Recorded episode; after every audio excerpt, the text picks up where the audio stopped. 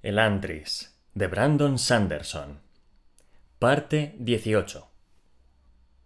Poco después de su éxito con la banda de Anden y del subsiguiente aumento de su número de seguidores, Raoden había hecho lo que quería hacer desde el principio. Empezó a recoger a los caídos de El Antris. Los apartó de las calles y los arroyos, buscando en edificios derruidos y en pie, tratando de hallar a cada hombre, mujer y niño que hubiera cedido al dolor. El antris era grande y la capacidad de Raoden limitada, pero ya habían recogido a cientos de personas. Ordenó que las instalaran en el segundo edificio que había limpiado Cajar, una estructura grande y abierta que originalmente había querido que fuese un punto de reunión. Los Joed aún sufrían, pero al menos podían hacerlo con un poco de decencia. Y no tendrían que hacerlo solos.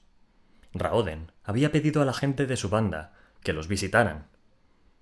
Habitualmente había un par de elantrinos caminando entre ellos, hablando de manera tranquilizadora y tratando de hacer que se sintieran lo más cómodos posible, dadas las circunstancias. No era mucho, y nadie tenía estómago para pasar mucho tiempo entre los Joed, pero Raoden se había convencido a sí mismo de que ayudaba. Seguía su propio consejo y visitaba la sala de los caídos al menos una vez al día, y le parecía que estaban mejorando. Los Joed todavía gemían, murmuraban, o se quedaban con la mirada perdida, pero los más ruidosos parecían más tranquilos. Si la sala de los caídos era al principio un lugar de terribles gritos y ecos, ahora era un reino de suaves murmullos y desesperación. Raoden caminó entre ellos con gravedad, ayudando a transportar a uno de los salvajes caídos. Solo quedaban cuatro. Había ordenado que enterraran al quinto, el hombre al que Saolín había decapitado. Por lo visto, los elantrinos morían cuando se, les, se les decapitaba por completo. Al menos sus ojos no se movían, ni sus labios trataban de hablar si la cabeza estaba completamente separada del cuerpo. Mientras caminaba entre los Joed, Raoden escuchaba sus suaves murmullos. Tan hermosa. Una vez fue tan hermosa.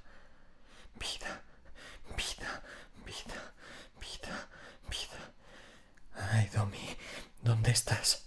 ¿Cuándo se acabará? Domi, Domi. Normalmente tenía que ignorar lo que decían al cabo de un rato, para no volverse loco. O peor, para que no volviera a despertar el dolor de su propio cuerpo. Ian estaba allí, flotando alrededor de las cabezas ciegas y oscilando entre los cuerpos caídos. El Seón pasaba mucho tiempo en la habitación. Era extrañamente adecuado. Dejaron las salas solemnes, silenciosos y sumidos en sus propios pensamientos. Raoden solo habló cuando advirtió el desgarro de la ropa de Saolín. E-, e-, ¿Estás herido? dijo con sorpresa. No es nada, mi señor, contestó Shaolin, indiferente. Esa clase de modestia está bien ahí fuera, Shaolin, pero aquí no. Tienes que aceptar mis disculpas. Mi señor, ser el antrino solo me hace sentirme más orgulloso de llevar esta herida. La he recibido protegiendo a nuestra gente. Raoden dirigió una mirada atormentada hacia la sala solo te acerca un paso más. No, mi señor, no lo creo. Esa gente cedió a su dolor porque no pudo encontrar ningún propósito. Su tortura carecía de significado, y cuando no puedes encontrar ninguna razón para vivir, tiendes a rendirte. Esta herida dolerá, pero cada puñalada de dolor me recordará que la lucha la gané con honor. No es mala cosa, creo. Raoden miró con respeto al antiguo soldado. En el exterior hubiese estado sin duda cercano al retiro. En el antris, con la Shaot como igualadora, parecía igual que todos los demás. Allí no se podía deducir la edad de nadie por su aspecto, aunque sí tal vez por su sabiduría. Hablas con claridad, amigo mío. Acepto tu sacrificio con humildad. La conversación fue interrumpida por el roce de pies contra el empedrado. Un momento después apareció Karata, los pies cubiertos de suciedad, reciente de la zona exterior de la capilla. Cajar se pondría furioso. La mujer se había olvidado de limpiarse los pies y estaba dejando un rastro de mugre en las piedras. A Karata, obviamente no le importaba la suciedad en ese momento. Escrutó al grupo con rapidez, asegurándose de que no faltaba nadie. Me he enterado del ataque de Shaur. ¿Alguna baja? Cinco. Todas de su bando, dijo Raoden. Tendría que haber estado aquí, maldijo ella. Durante los últimos días, la decidida mujer había estado supervisando el traslado de su gente a la zona de la capilla. Reconocía que un grupo central y unificado sería más efectivo, y la zona de la capilla estaba más limpia. Extrañamente, la idea de limpiar el palacio no se le había ocurrido nunca. La mayoría de los elantrinos aceptaba la mugre como parte inherente de la vida. Tienes cosas importantes que hacer, dijo Raoden.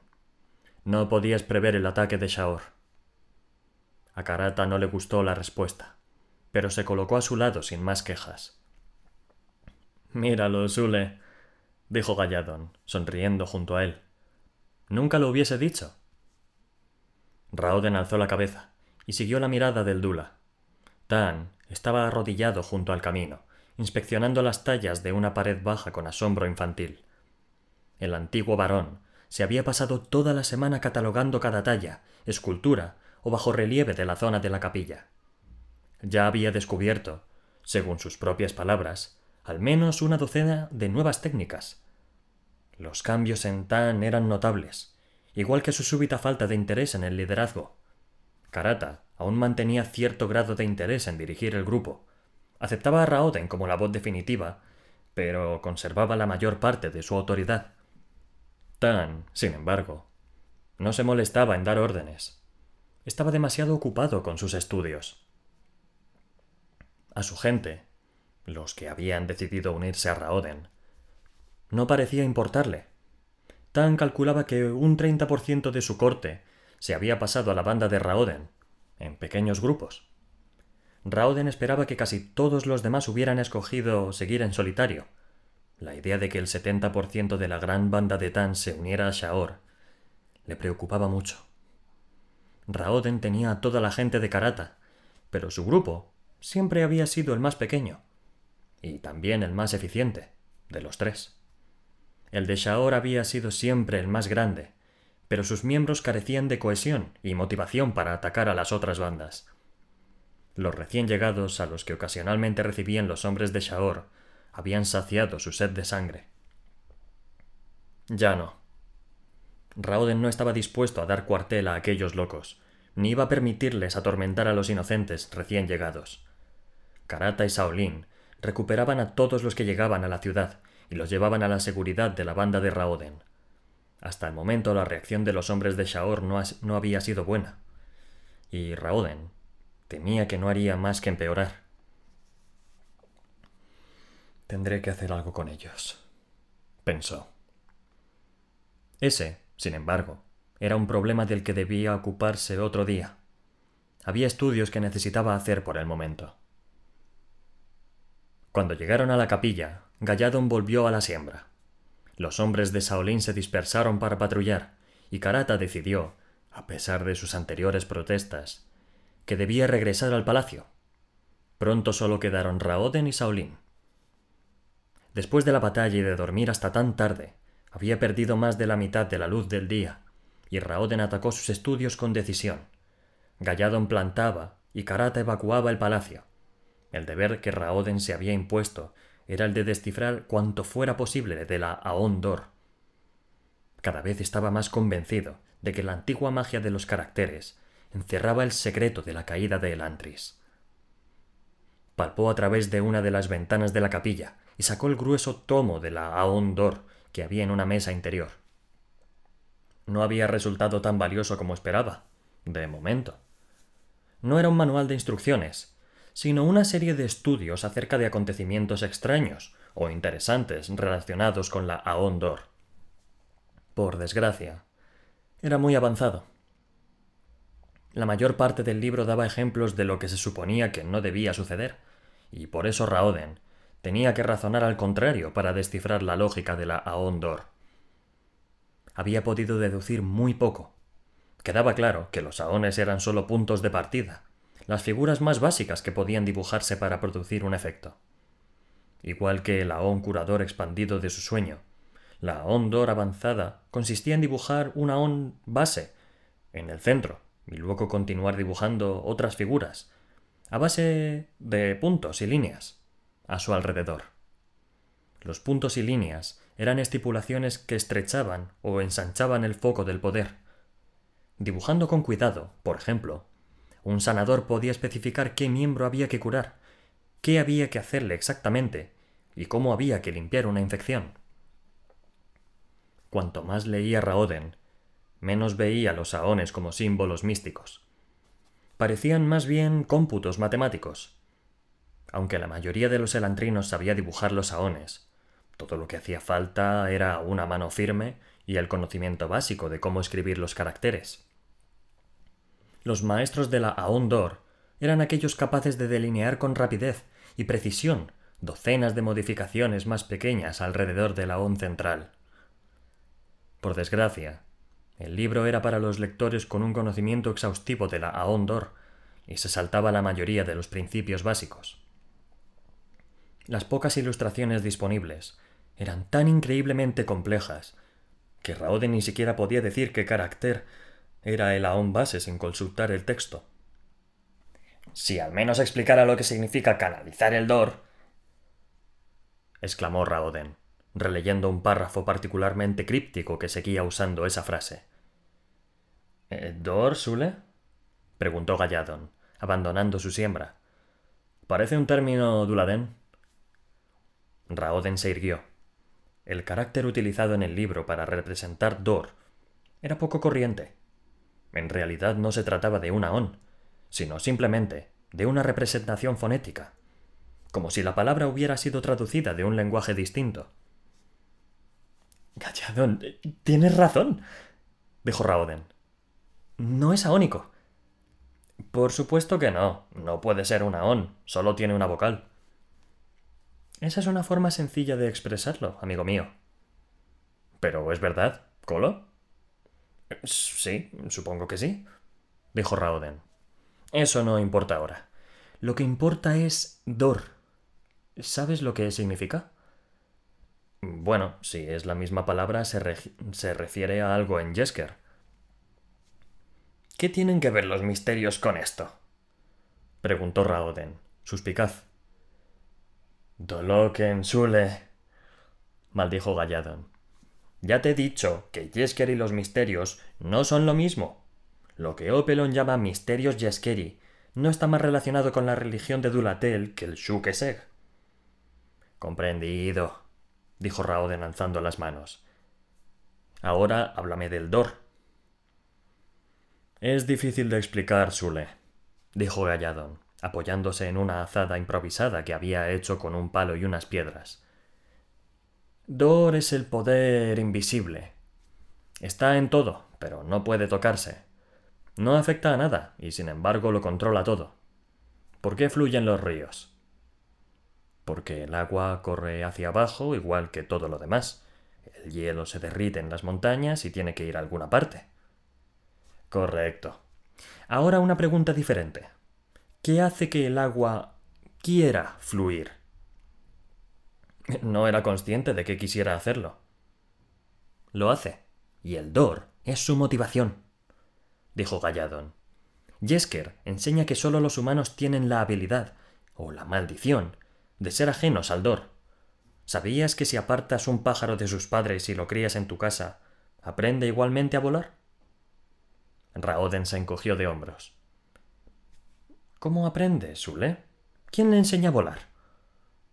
¿El Dor? preguntó Raoden, vacilante. Así es. Raoden sonrió. La explicación parecía demasiado religiosamente misteriosa para ser útil. Pero entonces pensó en su sueño, en sus recuerdos de lo que había pasado hacía tanto tiempo, cuando la curandera elantrina había dibujado su aón había sido como si un desgarro apareciera en el aire tras su dedo. Raoden todavía sentía el poder caótico ardiendo tras aquel desgarrón, la enorme fuerza intentando abrirse paso a través del Aón para alcanzarlo. Buscaba abrumarlo, romperlo hasta que formara parte de ella. Sin embargo, el Aón cuidadosamente construido por la sanadora había canalizado el poder con el fin de utilizarlo, y había curado la pierna de Raoden en vez de destruirla. Esa fuerza, fuera lo que fuese, era real. Estaba detrás de los saones que él dibujaba, por débiles que parecieran. Eso debe ser Galladon. Por eso estamos todavía vivos. ¿Qué, estás farfullando, Sule? dijo Galladon, interrumpiendo su trabajo. Por eso seguimos vivos, aunque nuestros cuerpos ya no funcionen, dijo excitado Rauden. ¿No lo ves? No comemos y, sin embargo, conseguimos la energía para seguir moviéndonos. Debe de haber alguna relación entre los elantrinos y el Dor. Alimenta nuestros cuerpos, proporcionándonos la energía que necesitamos para sobrevivir. Entonces, ¿por qué no nos da suficiente para que nuestros corazones se muevan y nuestra piel no se vuelva gris? preguntó Galladon, sin convencerse. Porque apenas es suficiente, explicó Raoden. La Ondor ya no funciona. El poder que una vez impulsaba la ciudad ha sido reducido a un tenue hilillo. Lo importante es que no ha desaparecido por completo. Todavía podemos dibujar aones, aunque son débiles y no hacen nada, y nuestras mentes continúan viviendo, aunque nuestros cuerpos hayan cedido. Lo que necesitamos es encontrar un modo de restaurar su pleno poder. Anda, ¿e-, ¿eso es todo? ¿Quieres decir que tenemos que arreglar lo que está roto? Supongo que sí. Lo importante es comprender que hay una relación entre nosotros y el Dor Galladon. No solo eso, sino que debe de haber algún tipo de relación entre esta tierra y el Dor. Galladon frunció el ceño. ¿Por qué dices eso? Porque la Ondor se desarrolló en Arelon y en ningún otro sitio, dijo Raoden. El texto dice que cuanto más se alejaba uno de Elantris, más débiles se volvían los poderes de la Aondor. Además, solo la gente de Arelon es alcanzada por la Shaod. Puede alcanzar a personas de Teod, pero solo si llevan viviendo un tiempo en Arelon. Ah, y también alcanza a algún Dula ocasionalmente. No me había dado cuenta. Hay una relación entre esta tierra, el pueblo arereno, y el Dor, Galladon, dijo Raoden. Nunca he oído que un Fjordel fuera alcanzado por la Shaod, no importa cuánto tiempo viva en Arelon.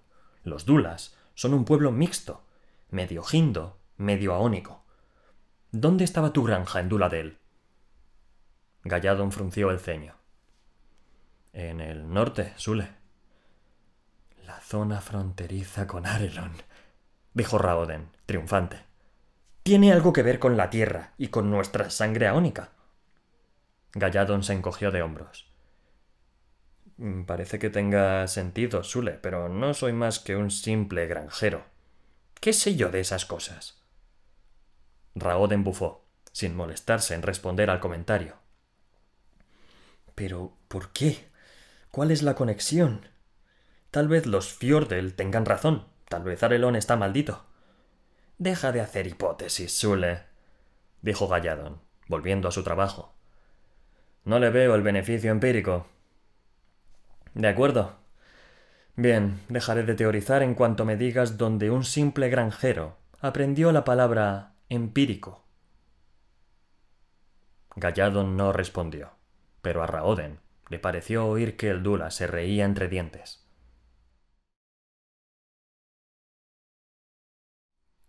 A ver si te comprendo, querida princesa, dijo Ahan, alzando un grueso dedo. ¿Quieres que ayudemos a Iadon? Debo de ser tonto, creía que no nos gustaba este tipo. No nos gusta, reconoció Sarene. Ayudar financieramente al rey no tiene nada que ver con nuestros sentimientos personales. Me temo que he de estar de acuerdo con Ahan, princesa, dijo Royal, extendiendo las manos. ¿A qué se debe este cambio tan repentino? ¿De qué servirá, de qué servirá ahora ayudar al rey? Sarene apretó los dientes, molesta. Entonces, sin embargo, captó un chisporroteo en los ojos del viejo duque. Lo sabía. El duque tenía una red de espías tan extensa como la del rey. Había descubierto lo que estaba intentando hacer Ratten. Había hecho la pregunta no para provocar a ella, sino para darle la oportunidad de explicarse. Sarene resopló lentamente, agradecida por la acción del duque. Alguien está hundiendo los barcos del rey, dijo Sarene. El sentido común confirma plenamente lo que dicen los espías de mi padre. Las flotas de Dreog aplastagargantas no podrían estar hundiendo los barcos.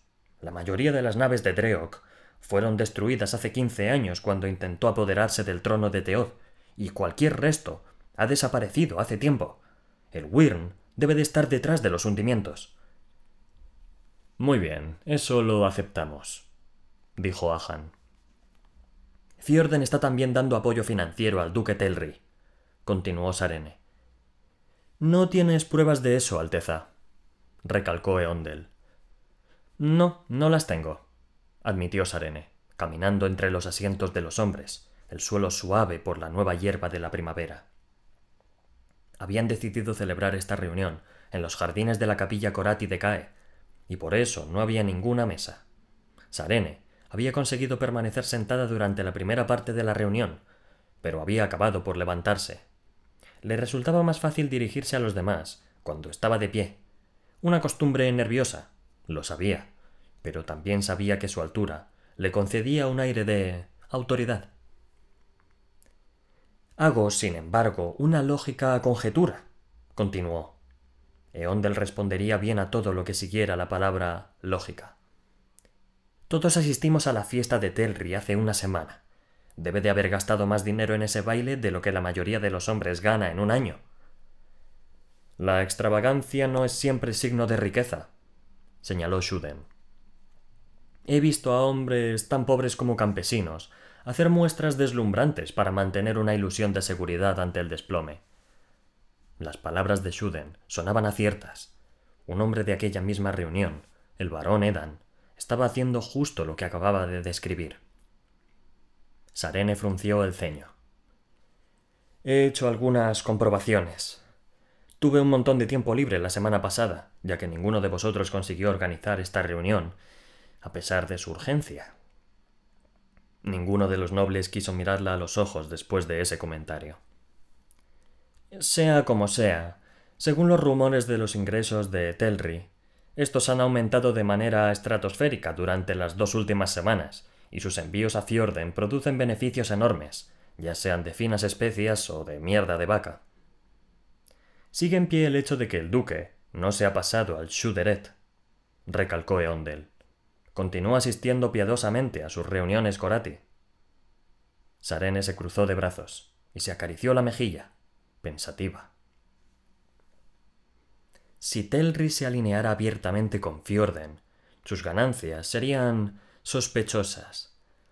Ratten es demasiado listo para ser tan transparente. Es mucho más inteligente que Fjorden permanezca al margen del duque y permita a Telri parecer piadosamente conservador. A pesar de los recientes avances de Ratten, sería mucho más fácil que usurpara el trono un Corati tradicional que un Dereti. Se hará con el trono, y sólo entonces anunciará su pacto con el Wyrm, reconoció Royal. Por eso tenemos que asegurarnos de que Iadon empiece a ganar dinero de nuevo muy rápidamente, dijo Sarene. La nación se está agotando. Es muy posible que Telri gane más en este nuevo período fiscal que Iadon, incluso con los impuestos incluidos. Dudo que el rey abdique. Sin embargo, si Telri fuera a dar un golpe, los otros nobles podrían ayudarlo. ¿Qué te parece eso, Edan? preguntó Ahan con una risotada al ansioso varón. Tal vez no seas el único que pierda su título dentro de unos cuantos meses. El viejo Iadon podría unirse a ti. Por favor, conde Ahan, dijo Sarene. Es nuestro deber asegurarnos de que eso no suceda. ¿Qué quieres que hagamos? preguntó Edan nervioso. ¿Que le enviemos regalos al rey? No tengo dinero de sobra. Ninguno de nosotros lo tiene, Edan, respondió Ahan, las manos sobre su voluminosa barriga. Si fuera de sobra, no sería valioso, ¿no? Sabes a qué se refiere, Ahan, le reprendió Royal. Y dudo que los regalos sean lo que la princesa tiene en mente. Lo cierto es que estoy abierta a sugerencias, caballeros, dijo Sarene, extendiendo las manos. Soy política, no comerciante. Soy una aficionada confesa en asuntos de ganar dinero. Hmm, los regalos no servirían, dijo Shuden, las manos unidas ante su barbilla en gesto reflexivo. El rey es un hombre orgulloso que se ha labrado la fortuna con sudor, trabajo y planificación. Nunca aceptaría dádivas, ni siquiera para salvar su trono. Además, los mercaderes suelen recelar de los regalos. Podríamos acudir a él con la verdad, sugirió Sanene. Tal vez entonces acepte nuestra ayuda. No nos creería, dijo Royal, sacudiendo su anciana cabeza. El rey es un hombre muy literal, Sarene. Aún más que nuestro querido Lord de Ondel. Los generales tienden al pensamiento abstracto para anticiparse a sus oponentes. Pero Iadon. Dudo seriamente que se haya. Dudo seriamente que haya tenido un solo pensamiento abstracto en toda su vida. El rey acepta las cosas tal como aparentan ser, sobre todo si son como él cree que deberían ser. Y por eso Sarene engañó a su majestad con su aparente falta de sesera, convino Shuden. Esperaba que fuera tonta, y cuando pareció encajar con sus expectativas, la descartó, aunque sobreactúa y se le nota. Sarene decidió no responder a esa observación. Los piratas son algo que para Iadon tiene sentido, dijo Royal. Lo tiene en su mundo. En cierto modo, todo mercader se considera a sí mismo un pirata. Sin embargo, los gobiernos son otra cosa. A los ojos del rey no tendría sentido que un gobierno hunda barcos llenos de mercancías valiosas. El rey nunca atacaría a los mercaderes, no importa lo tensa que fuera la situación bélica. Por lo que él sabe, Arelon y Fjorden son buenos amigos. Él fue el primero en dejar que los sacerdotes de Ereti vinieran a Cae, y le ha dado a ese Giorn Ratten toda la libertad de un noble de visita. Dudo seriamente que le convenzamos de que el Wyrm está tratando de derrocarlo. Podríamos intentar involucrar a Fjorden, sugirió Eondel. Dejar claro que los hundimientos son obra del Wyrm. Ah, requeriría demasiado tiempo, Eondel, dijo Ahan, sacudiendo sus papadas. Además, ahí a don no le quedan tantos barcos. Dudo que los arriesguen las mismas aguas. Sarene asintió. También sería muy difícil para nosotros establecer una conexión con el Wyrm. Probablemente estará empleando naves de guerras bordianas para la tarea. Fjorden no tiene una marina muy grande. ¿Era esbordisano Dreot aplastagargantas? Preguntó Eondel con el ceño fruncido. He oído decir que era Fjordel, dijo Ahan. No, contestó Royal. Creo que era aónico, ¿no? Da igual, dijo Sarene, impaciente, tratando de no perder el rumbo de la reunión mientras recorría el jardín. Lord Ahan dijo que el rey no arriesgaría sus barcos en esas aguas otra vez, pero está claro que tendrá que enviarlos a alguna parte. Ahan asintió. No puede permitirse parar ahora. La primavera es una de las mejores estaciones para comprar. La gente está harta de pasarse el invierno con colores oscuros y parientes pesados. En cuanto las nieves se derriten, están dispuestas a gastar un poco. Esta es la temporada en que las caras sedas de colores están en auge, y ese es uno de los mejores productos de Iadon. Esos hundimientos son un desastre. Iadon no solo ha perdido los barcos, sino los beneficios que había ganado con esas sedas, por no mencionar con el resto del cargamento. Muchos mercaderes se endeudan hasta las cejas en esta época del año, acumulando artículos que saben que podrán vender con el tiempo. Su Majestad se volvió avaricioso, dijo Shuden. Compró más y más barcos y los llenó con tanta seda como pudo permitirse. Todos somos avariciosos, Shuden, dijo Ahan. No olvides que tu familia hizo fortuna organizando la ruta de las especias de Hindo. Ni siquiera exportasteis nada, solo construisteis las carreteras y cobráis a los mercaderes por utilizarlas. Mm, déjame que vuelva a expresarlo, Lord Dahan, dijo Shuden. El rey permite que su avaricia nuble su juicio. Los desastres son algo que todo mercader tendría que tener previsto. Nunca envíes lo que no puedes permitirte perder. Bien dicho, reconoció Ahan. De todas formas, si al rey solo le quedan un par de barcos, dijo Sarene, entonces tiene que conseguir un beneficio considerable. Considerable no es la palabra adecuada, querida, dijo Ahan. Más bien extraordinario. Hará falta un milagro para que Iadon se recupere de esta pequeña catástrofe, sobre todo antes de que Telri lo humille de manera irreparable. ¿Y si llegara a un acuerdo con Teod? preguntó Sarene. Un acuerdo extremadamente lucrativo para la seda. Tal vez, dijo Ahan, encogiéndose de hombros. Es una jugada inteligente. Pero imposible, rechazó el duque royal. ¿Por qué? quiso saber Sarene. Teod puede permitírselo. Porque Iadon nunca aceptaría un contrato semejante, explicó el duque. Es un mercader demasiado experimentado para hacer un trato demasiado fabuloso para ser realista. De acuerdo, asintió Shuden. El rey no se opondría a ganar enormes beneficios a costa de Teod, pero solo si pensara que os está engañando. Los otros asintieron. Aunque el Hindoés era el más joven del grupo, Shuden demostraba ser tan astuto como Royal. Quizás aún más. Esa capacidad, mezclada con su merecida reputación de honestidad, le valía un respeto que iba más allá de su edad. Era un hombre poderoso, que podía mezclar integridad con sabiduría. Tendremos que reflexionar un poco más sobre esto, dijo Royal. Pero no demasiado. Debemos resolver el problema para el día de los impuestos, o de lo contrario tendremos que tratar con Telri en vez de con Iadon. Por malo que sea mi viejo amigo, Sé que tendríamos menos suerte con Telri, sobre todo si Fjorden lo respalda. ¿Está todo el mundo haciendo lo que pedí con sus plantaciones? preguntó Sarene mientras los nobles se preparaban para marcharse. No ha sido fácil, admitió Ahan. Mis supervisores y nobles menores se opusieron todos a la idea. Pero lo hicisteis. Eh, yo sí, dijo Ahan. Y yo también, dijo Royal.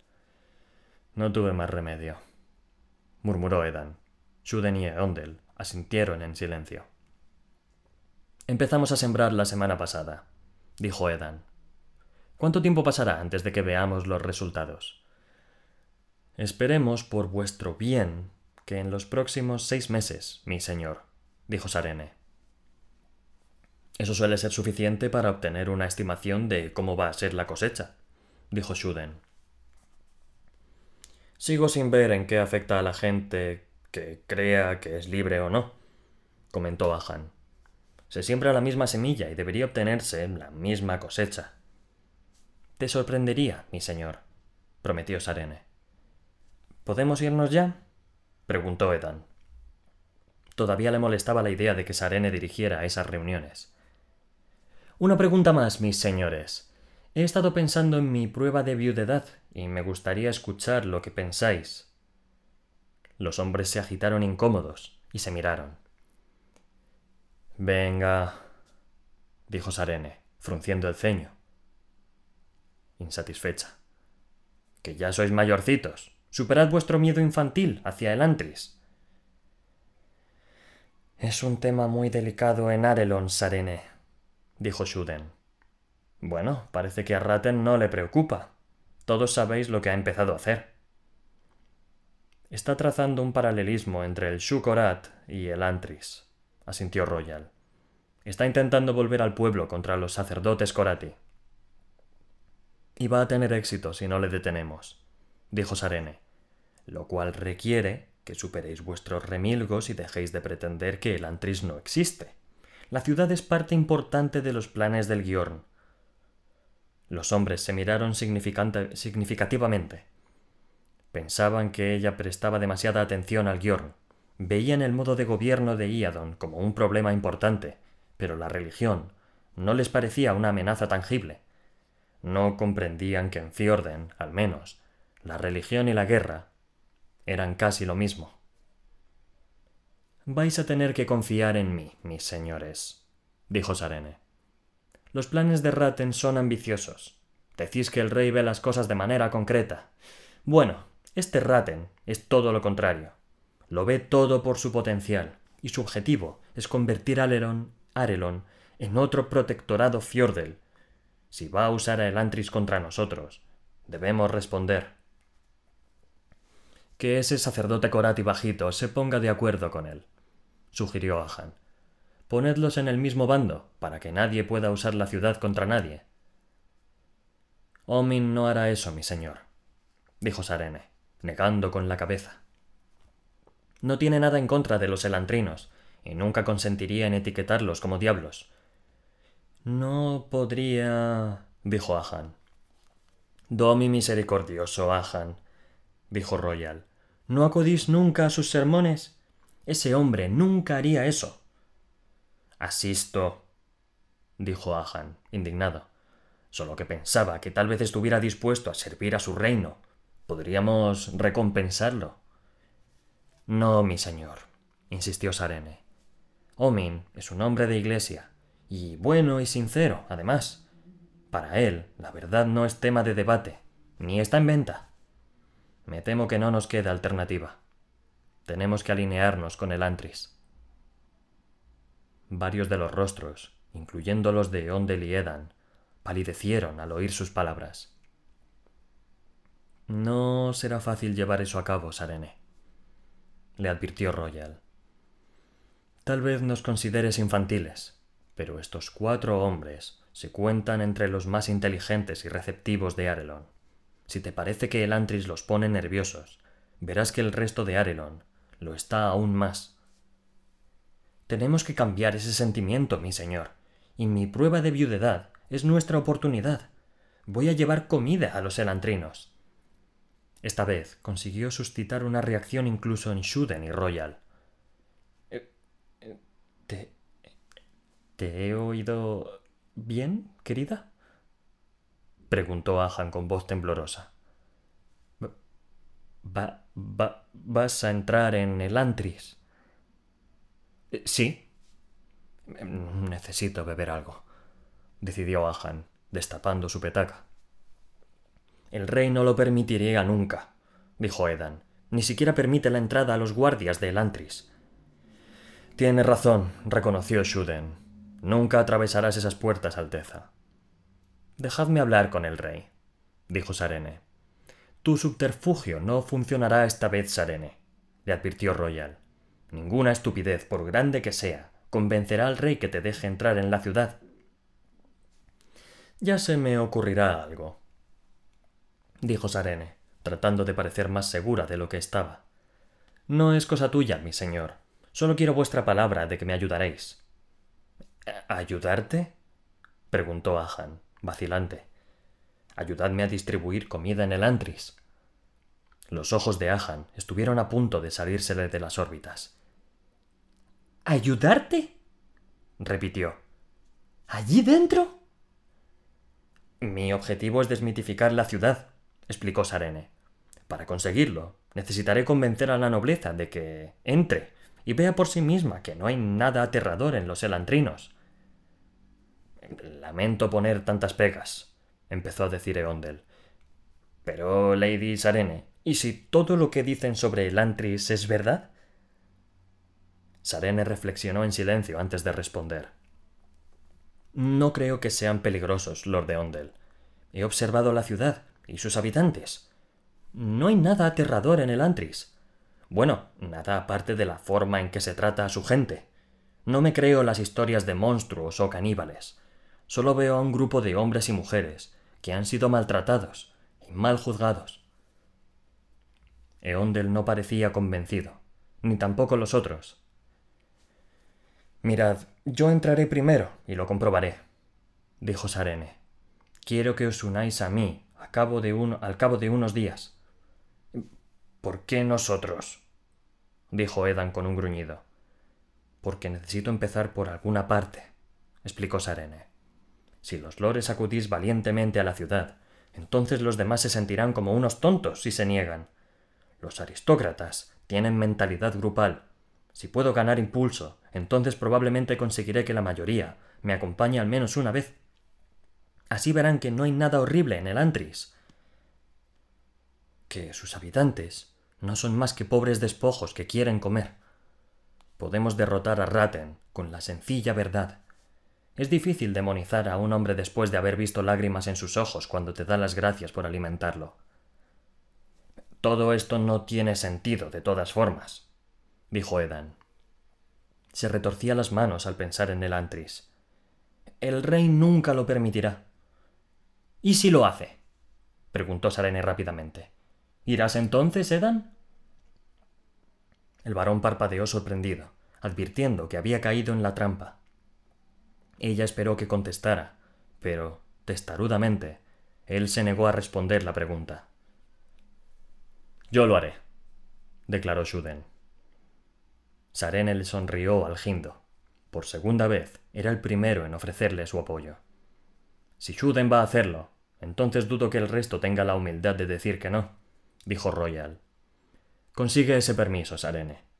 Y luego seguiremos discutiéndolo.